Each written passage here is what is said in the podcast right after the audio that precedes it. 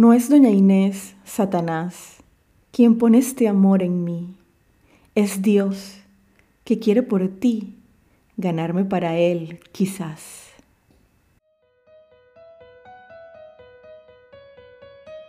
Está por iniciar un episodio más de la segunda temporada de Entre Poesías y Poetas, un podcast dedicado a la poesía en español de todos los tiempos. Mi nombre es Priscila Gómez y estoy transmitiendo para ti desde David Chiriquí, República de Panamá.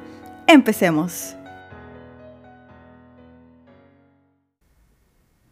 ¿Qué tal amigos? Estamos en el episodio número 8 de la segunda temporada de Entre Poesías y Poetas. Y para este capítulo declamaré para ustedes la carta de Don Juan a Doña Inés. Su autor es José Zorrilla, quien nace en Valladolid el 21 de febrero de 1817 y muere en Madrid el 23 de enero de 1893. Para todos ustedes, carta de don Juan a doña Inés.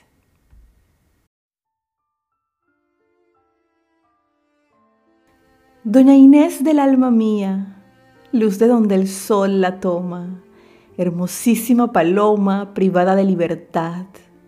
Si os dignáis por estas letras, pasar vuestros lindos ojos. No los tornéis con enojos. Inés, alma de mi alma, perpetuo imán de mi vida, perla sin concha escondida entre las algas del mar. Garza que nunca del nido tenderosastes el vuelo al diáfano azul del cielo para aprender a cruzar si es que a través de esos muros, el muro apenas miras y por el mundo suspiras de libertad con afán.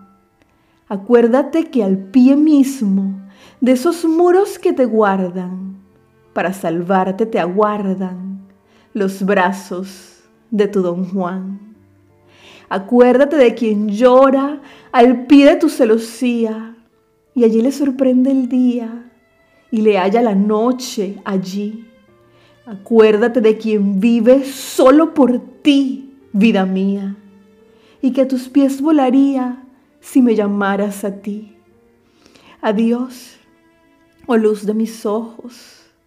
Adiós, Inés de mi alma.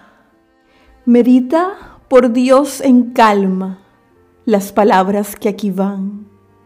Y si odias esa clausura, que ser tu sepulcro debe. Manda, que a todo se atreve por tu hermosura, don Juan.